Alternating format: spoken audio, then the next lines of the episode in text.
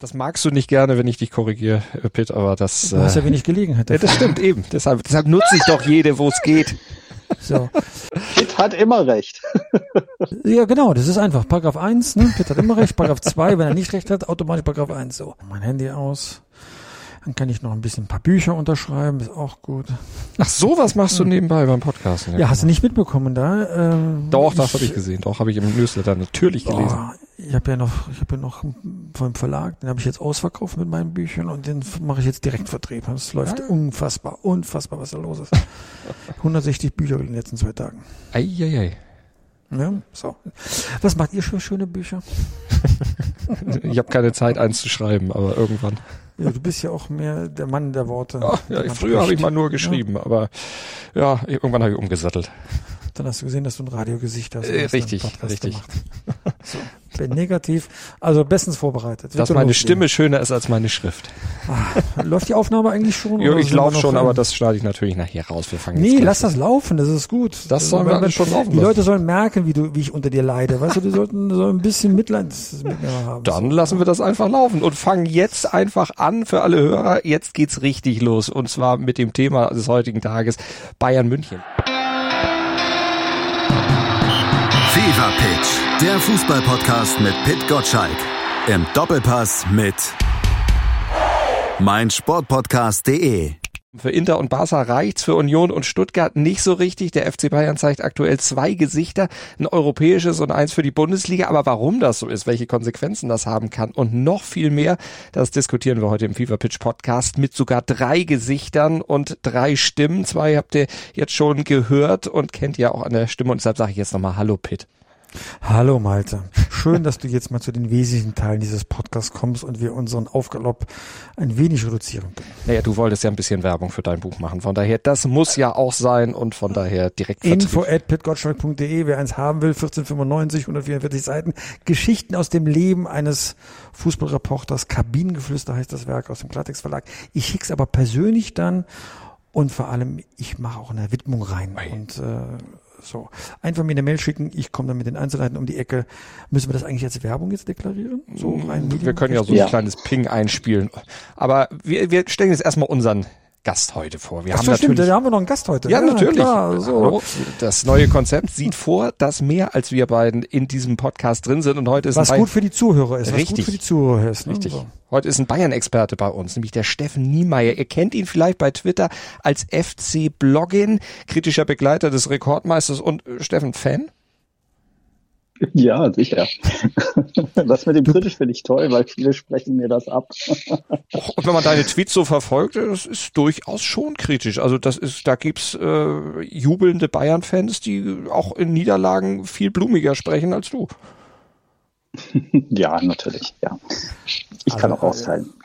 Also der Stefan ist schon, ist schon kritisch und äh, das, das muss man schon so sagen. Wir verfolgen uns ja gegenseitig auf Twitter schon seit einiger Zeit. Deswegen traue ich mir ein Urteil zu. Also ich würde jetzt nicht sagen, dass er das Fallbeil immer mit sich führt, das würde ich jetzt nicht behaupten, aber wenn es etwas zu kritisieren gibt, dann, dann sagt er das auch. Und das unterscheidet ihn von vielen, die sonst so beim FC Bayern äh, unter der Flagge unterwegs sind. Und du warst am Dienstag im Stadion gegen Barca. Äh, wenn Pitt sagt, du bist kritisch, ich habe es dir ja auch unterstellt. Hast du was zu kritisieren nach diesem Spiel oder äh, nach dem Ergebnis? Alles gut. Ich bin besorgt. Okay.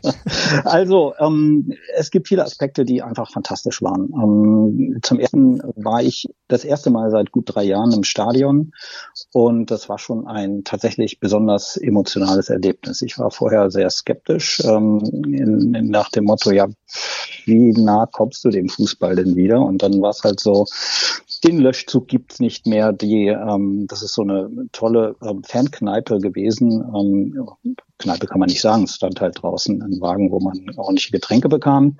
Und die ist auch unklar, ob es die wieder geben wird, so nach dem Motto, ja, Corona hat's kaputt gemacht.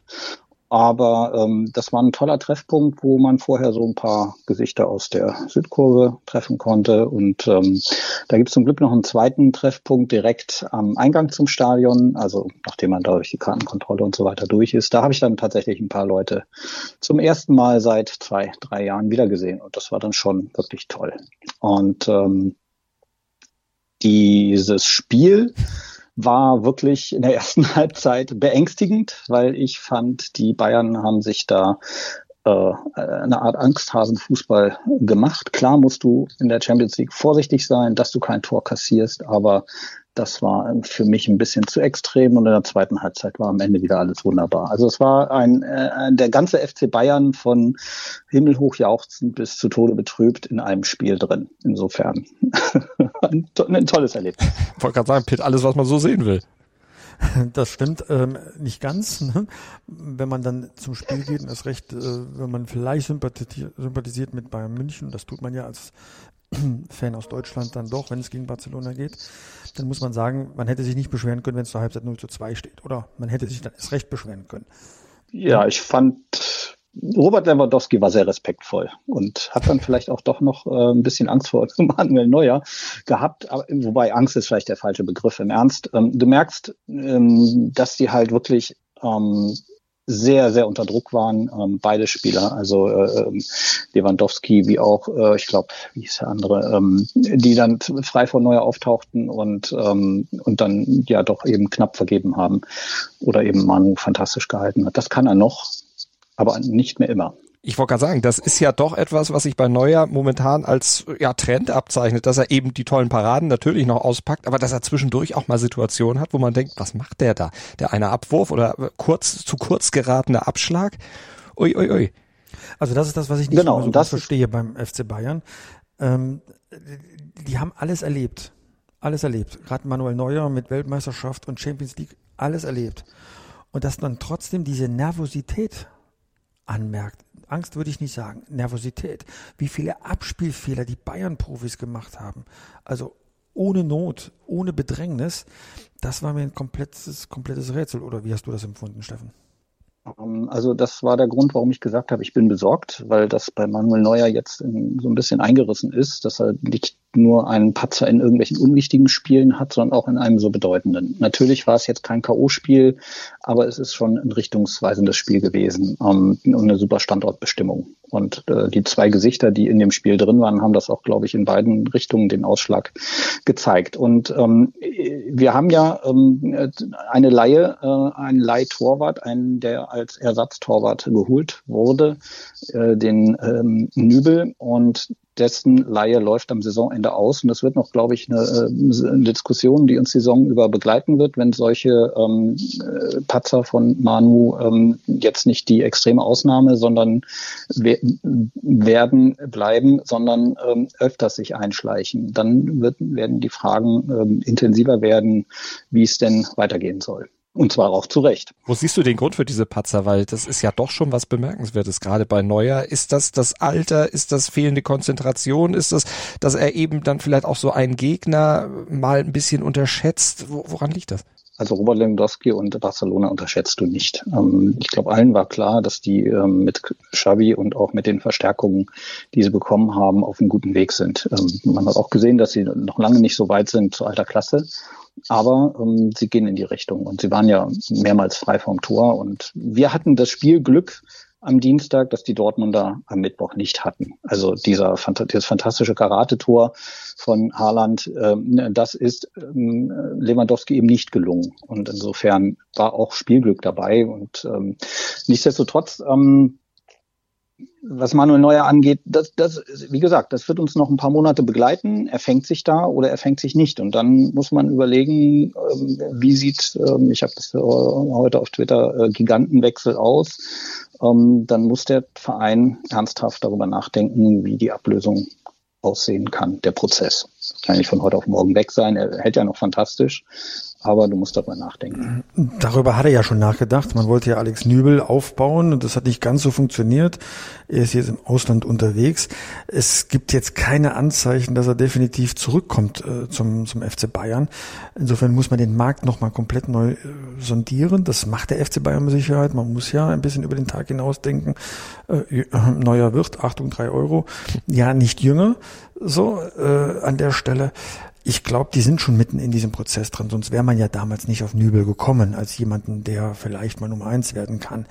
Vielleicht ist Nübel aber auch eine Kaste zu klein und man braucht eine, muss eine Kaste höher gehen, weil äh, ich glaube, wenn du in der Champions League mithalten willst, brauchst du einen, der, der die Spiele rettet. Und ob Nübel das ist, weiß ich noch nicht. Das konnte er ja so wenig beweisen auf diesem Niveau.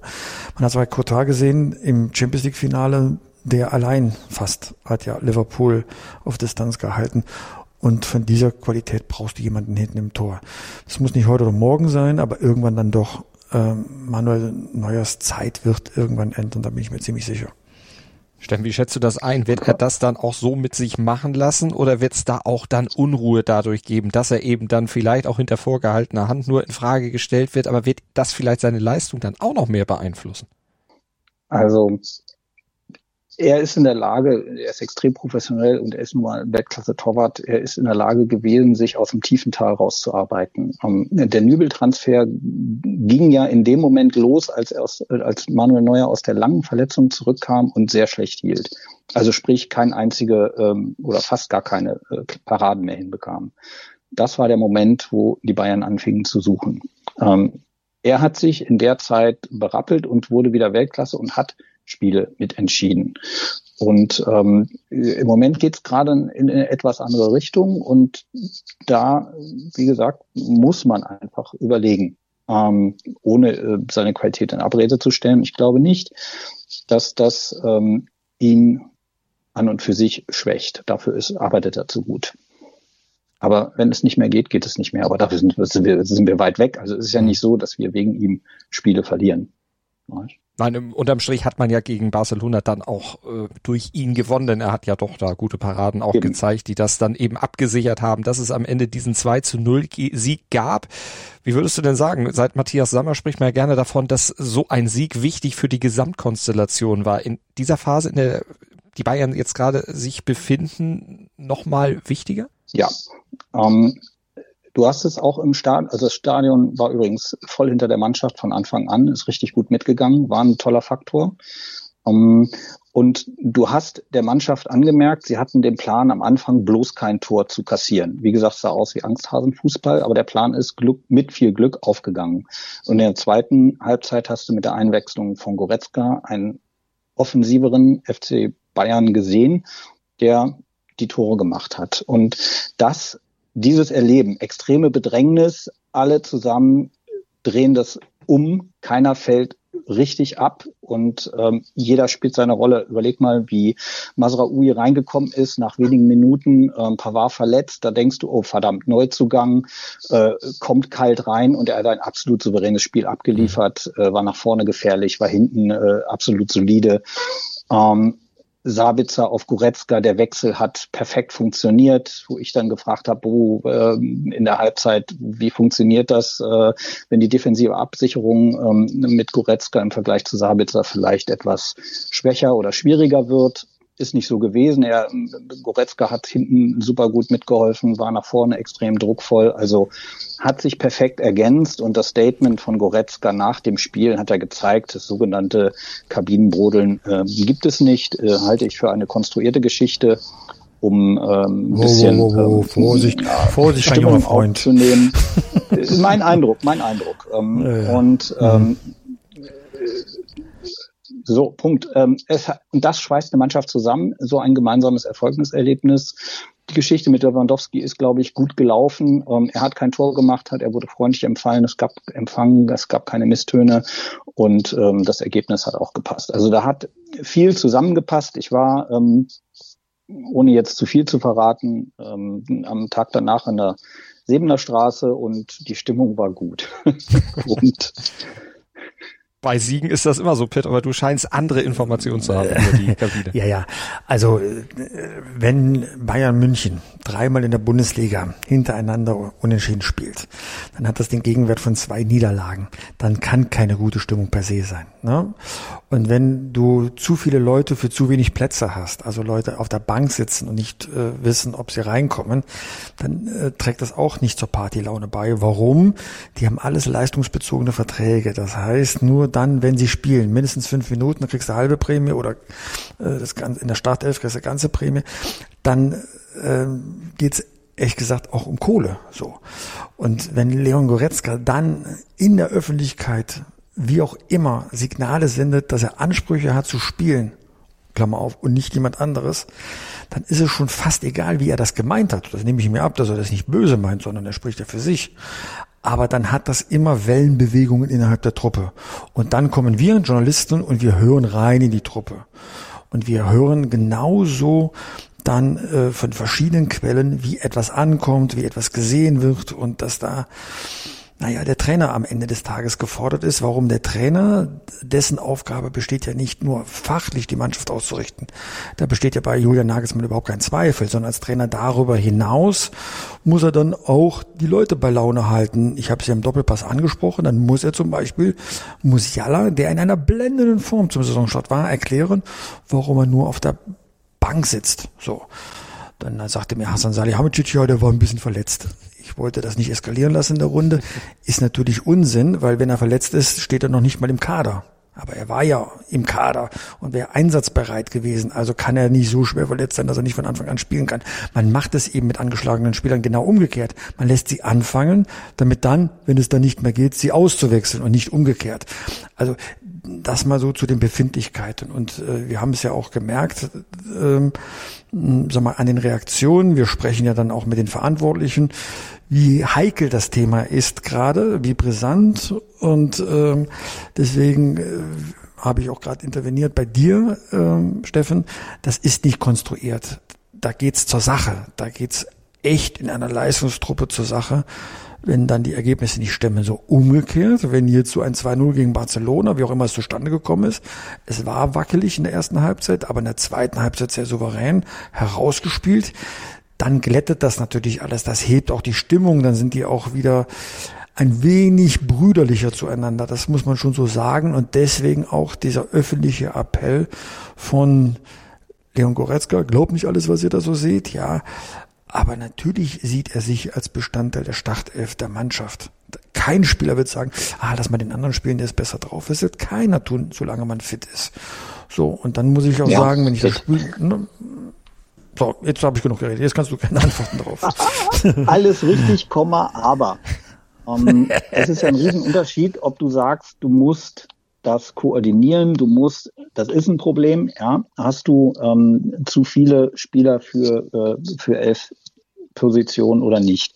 Aber es ist ein Riesenunterschied, ob du keine Partylaune hast, wie du es eben genannt hast, oder ob du ein echtes Brodeln hast. Dafür ist die Saison noch viel zu früh.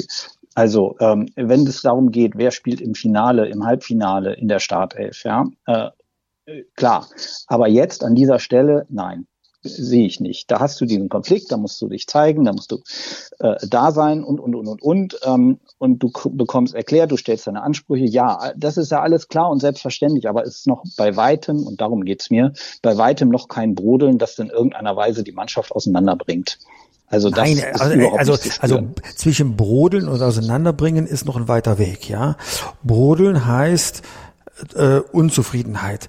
Und da ist es auch völlig egal, ob jetzt äh, schon eine K.O.-Runde eingesetzt hat in der Champions League. Die Jungs wollen alle sich in der Champions League zeigen. Die wollen auf dem Platz stehen, wenn die Hymne losgeht. Und äh, wenn du dann nur Ersatz bist, bist du unzufrieden. Dann ist die Frage, lässt du ja. die Unzufriedenheit bei dir, äußerst die so innerhalb der Kabine oder gehst du sogar an die Öffentlichkeit damit? Und diese letzte Stufe mit der Öffentlichkeit, dann gibt es quasi die Driftbewegungen innerhalb der Mannschaft. Das, dann spricht ja keiner. Aber dass dort ein großes Thema war in der Kabine, ein Brodeln, wenn du so willst, das ist unbestritten so. Ehrlich gesagt, äh, da machen hinter vorgehaltener Hand auch die äh, Entscheidungsträger kein Geheimnis daraus. Und deswegen wäre ich mich so ein bisschen bei dem Begriff konstruiert. Das kommt nicht von uns. Wir hören rein und wir hören ja eh nur wenn wir Glück haben, 20 Prozent. Aber wenn wir selbst das dann schon hören, dann weißt du wahrscheinlich, wie die anderen 80 Prozent aussehen. Aber, Aber das, das, ist doch eigentlich äh, auch die Situation, die die Bayern haben wollten. Das äh, ist ja das, was äh, Salihamidzic auch immer gesagt hat. Wir wollen den Konkurrenzkampf, dass die Jungs, da darf sich keiner sicher sein, dass er irgendwie sowieso spielt. Absolut, absolut ja, richtig. Und deswegen sagt er ja auch, der Trainer muss noch lernen, aber damit umzugehen. Das ist noch ein junger Trainer. Das sind Spieler, die sind älter als der Trainer.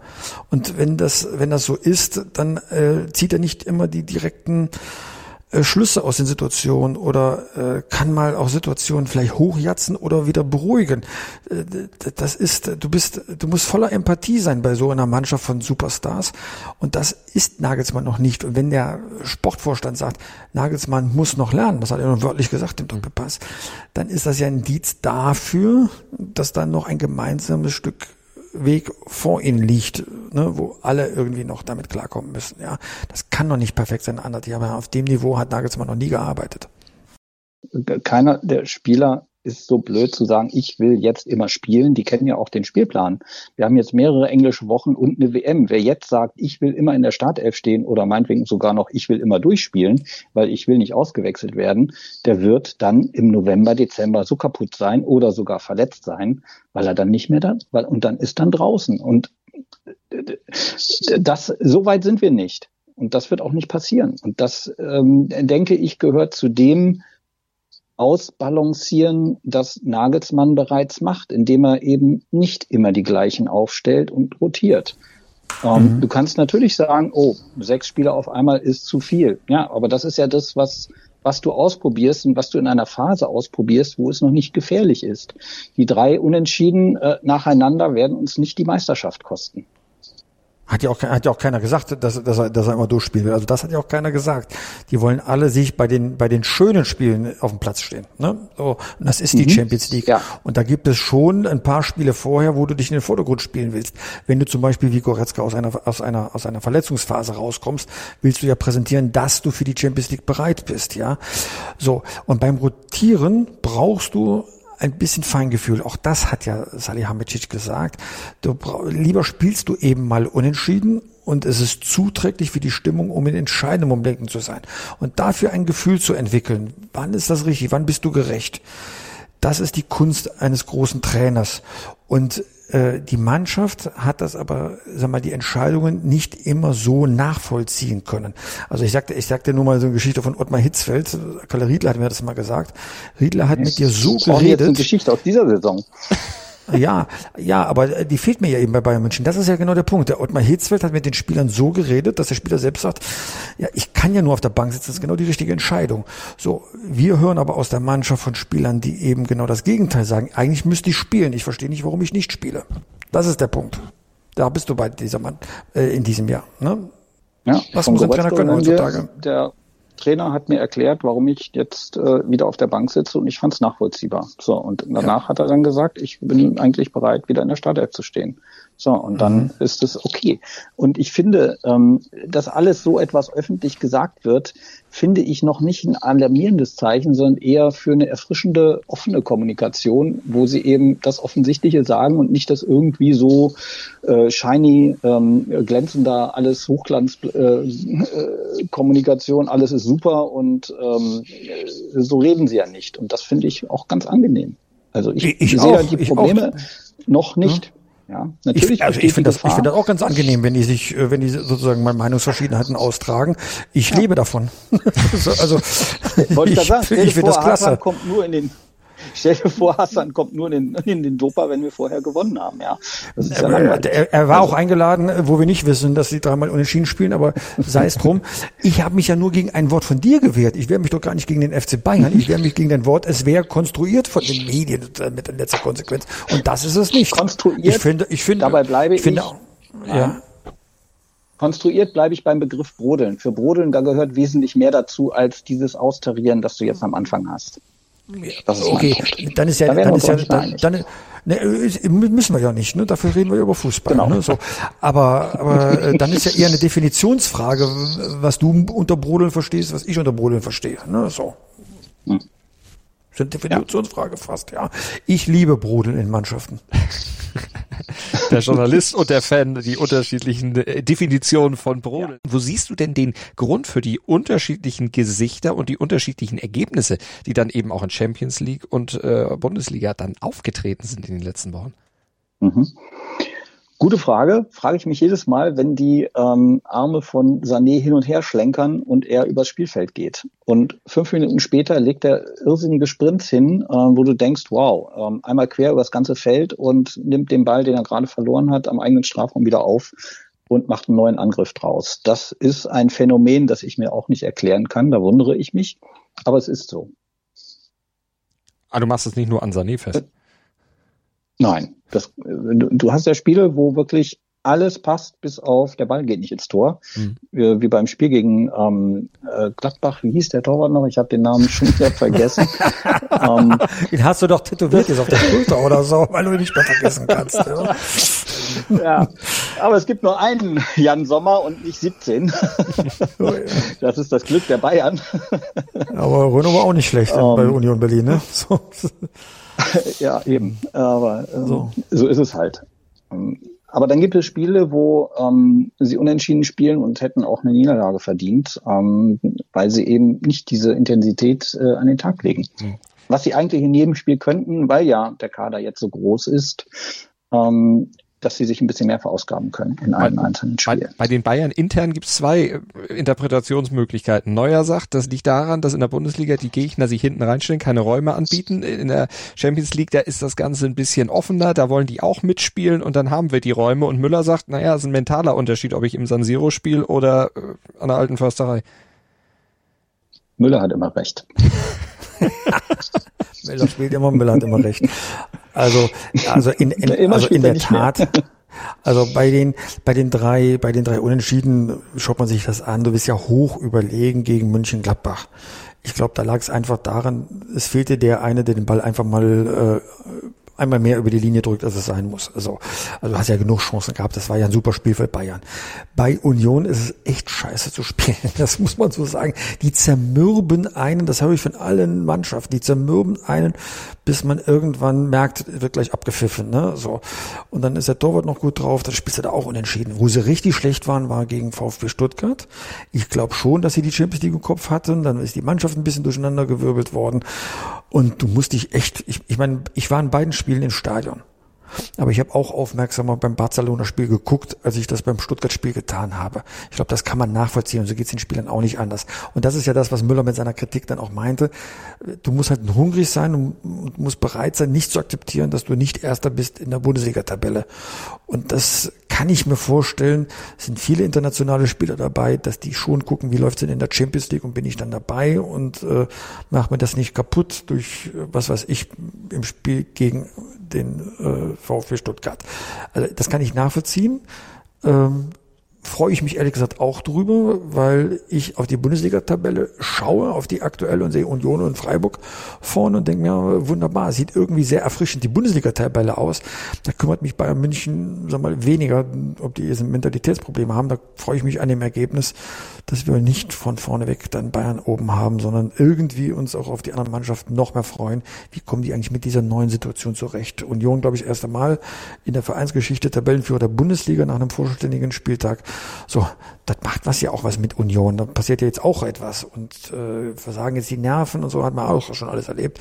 Nö, die müssen jetzt damit zurechtkommen und, äh, und die Bayern gehen sie doch wieder nur auf die Champions League. Jetzt haben sie mal ein paar Tage keine Champions League, können wir ja Bundesliga machen. Fragen über Fragen und das macht die Bundesliga plötzlich so interessant. Das merken wir, wenn wir die, die Themen zusammensitzen beim, beim Doppelpass an den Klickzahlen, merkt das jede Redaktion. Es ist jetzt gerade ein großes Interesse dran, dass die Bundesliga-Tabelle anders aussieht, als man, als man sie gewohnt ist. Eine weitere Frage hat Pitt eben schon aufgeworfen, als er gesagt hat, naja, da gehen die Chancen gehen dann nicht rein, weil da keiner ist, der sie reinmacht. Äh, Steffen, braucht Bayern denn jetzt noch einen neuen, einen neuen Lewandowski? Das wissen wir am Ende der Saison. Oh, oh, oh, 3,50 Euro holen oder sagen, nicht holen. 3,50 Euro so. abbuchen per PayPal. Du. Naja, und das, das ist doch jetzt, das ist doch das große Experiment, ja. Wir machen uns den Kader, äh, die Kader äh, oder die, die Kader-Gehaltsstruktur nicht kaputt, weder mit einem Ronaldo noch mit einem Haaland. Und ähm, probieren das jetzt ohne Mittelstürmer. Ist für den FC Bayern echtes, echter Kulturbruch. Wir hatten immer herausragende Stürmer. Ich bin mir noch nicht sicher, ob das funktioniert. Ähm, ich hoffe es, aber ähm, es ist wirklich ein gewaltiges Experiment.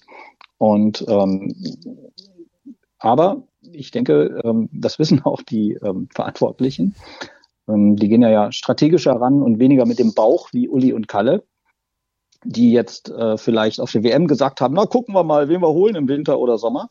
sondern die schauen sich da schon strategisch äh, die Spieler an und werden sich überlegen, wenn das ohne Mittelfeld, ohne Mittelstürmer klappt, werden wir Kane nicht holen müssen. Wenn wir doch einen Mittelstürmer brauchen, wird Kane vielleicht genau der Richtige sein, der ähm, vielleicht zusammen mit Tell, ja, der ja noch sehr jung ist und dem wir alleine diese Bürde nicht aufbürden ähm, wollen, ähm, entwickeln. Und dann haben wir einen alten erfahren, alt in Anführungszeichen, alten erfahrenen und einen sehr jungen, hoffnungsvollen und spannenden Stürmer.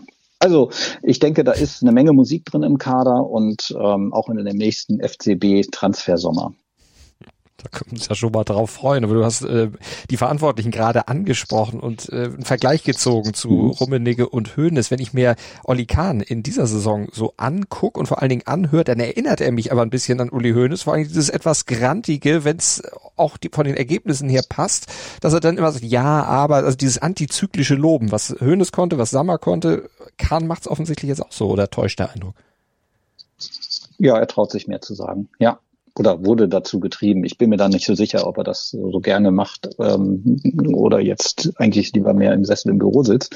Ähm, da, da, da bin ich nicht, noch nicht dahinter gestiegen, ähm, was er so am liebsten macht, aber ähm, wie gesagt, die, die denken überlegt strategisch nach. Ich habe das ja vorhin bei Nübel geschildert, ähm, auch langfristig zu überlegen und nicht ähm, so auf den Bauch raus kurzfristig, wie wir, äh, was uns damals ähm, dazu geführt hat, dass Nico Kovac Trainer wurde, mhm. beispielsweise.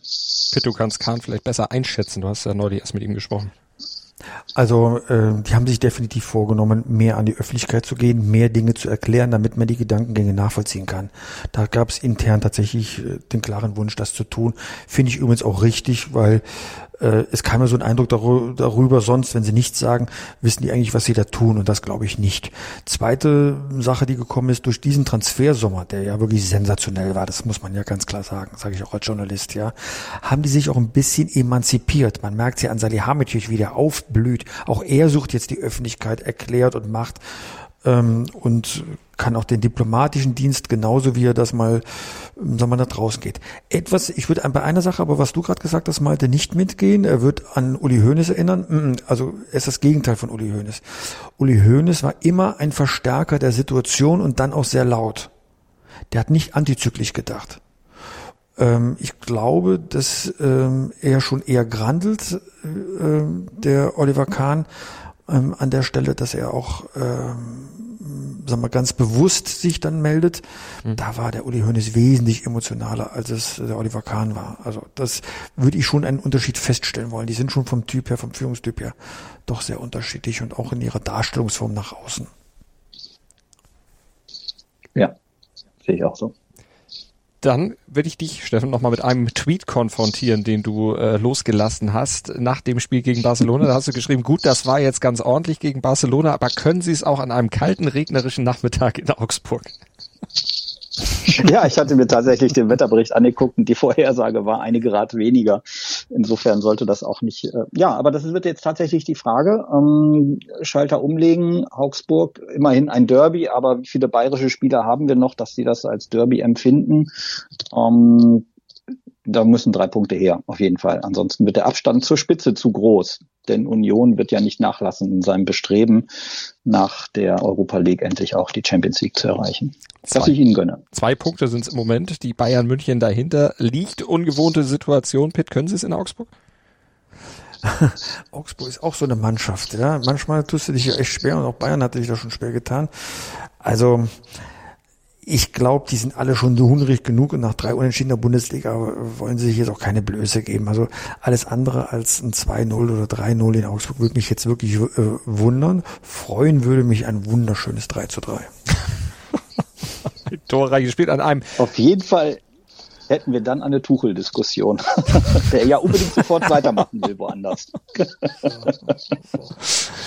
Das wäre natürlich Hat die Mannschaft für Tuchel gespielt, die unentschieden Bayern. Keine Mannschaft spielt für Tuchel, keine Mannschaft spielt für Tuchel. Ach so. Okay. Aber das wäre natürlich das i-Tüpfelchen auf einem insgesamt tollen Fußball-Samstag, wenn, was die Diskussion angeht. Dortmund gegen Schalke haben wir, wir haben Gladbach gegen Leipzig, also in beiden Spielen natürlich unheimlich viel Pfeffer und äh, entsprechend auch Gesprächsstoff für den Doppelpass am Sonntag, oder Pitt?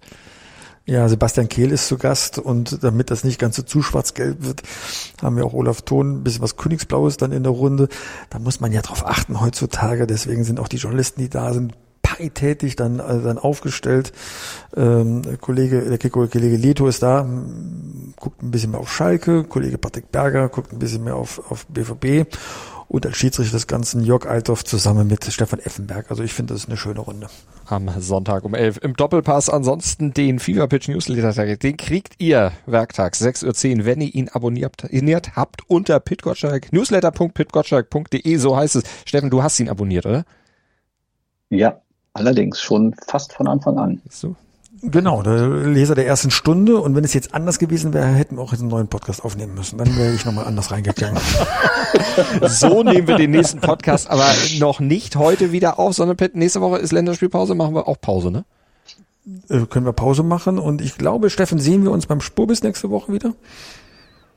Ja, diesmal wahrscheinlich nicht. Sorry. Ach, das ist aber schade. Termin nicht, diesmal nicht.